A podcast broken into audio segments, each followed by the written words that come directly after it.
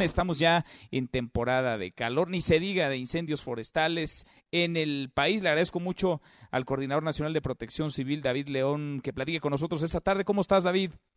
Qué gusto me da saludarte, Manuel, a ti y a todo eh, tu auditorio. Muy atento del Sistema Nacional de Protección eh, Civil a todos los fenómenos que se desarrollan en el territorio recordar que estamos en plena temporada de incendios forestales, pero tenemos también el encargo del volcán Popocatépetl, la sismicidad eh, que tenemos en el territorio eh, nacional, además de ello, bueno, participando en equipo con todo el gobierno de México para fortalecer al eh, sector salud, pero como bien dices, estamos registrando altas temperaturas en algunos puntos.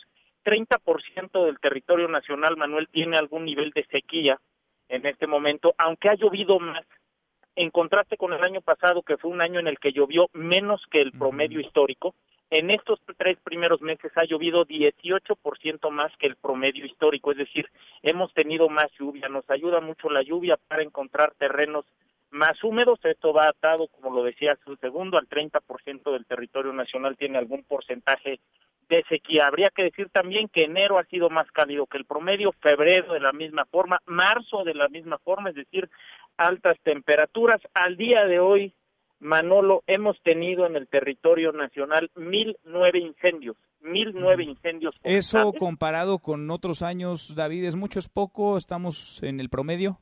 El año pasado a esta fecha teníamos mil quinientos setenta y ocho incendios.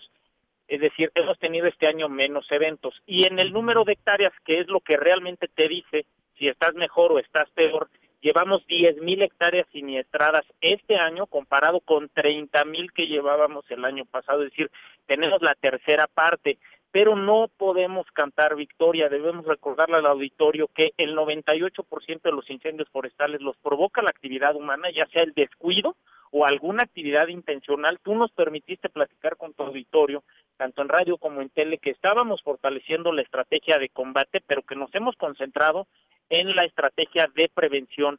Si no provocamos incendios, no tenemos el problema de tener que combatirlos.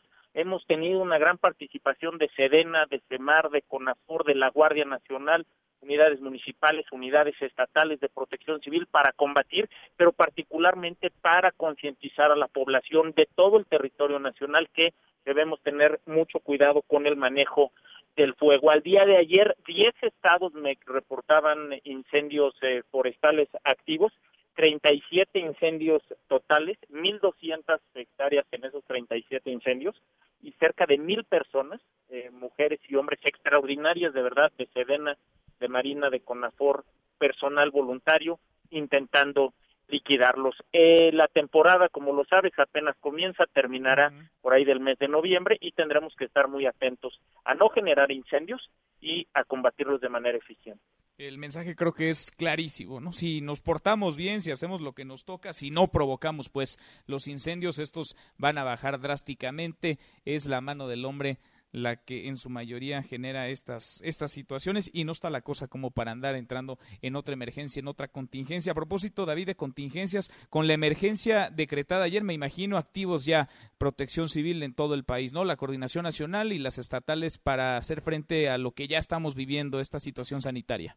Bueno, si me permites comentarlo, desde el mes de enero el Sistema Nacional de Protección Civil, sumado al sector salud, de diferentes eh, maneras, activos los, las 24 horas y particularmente bajo una metodología que se llama Sistema de Comando de Incidentes, que es eh, la forma en que nos organizamos nosotros para manejar nuestros incidentes, como lo son los sismos, los ciclones tropicales, esa misma metodología aplicada al COVID-19 justamente para estar mejor coordinados, mejor comunicados, todo el equipo de gobierno, frente a este adversario que se llama COVID, unidos el sector público, el sector privado, el sector social, y hemos demostrado juntos, todos, que cuando trabajamos en equipo logramos vencer grandes retos. Estoy seguro que este no será la excepción.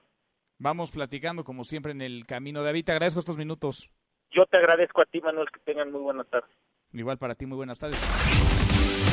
Mesa para todos.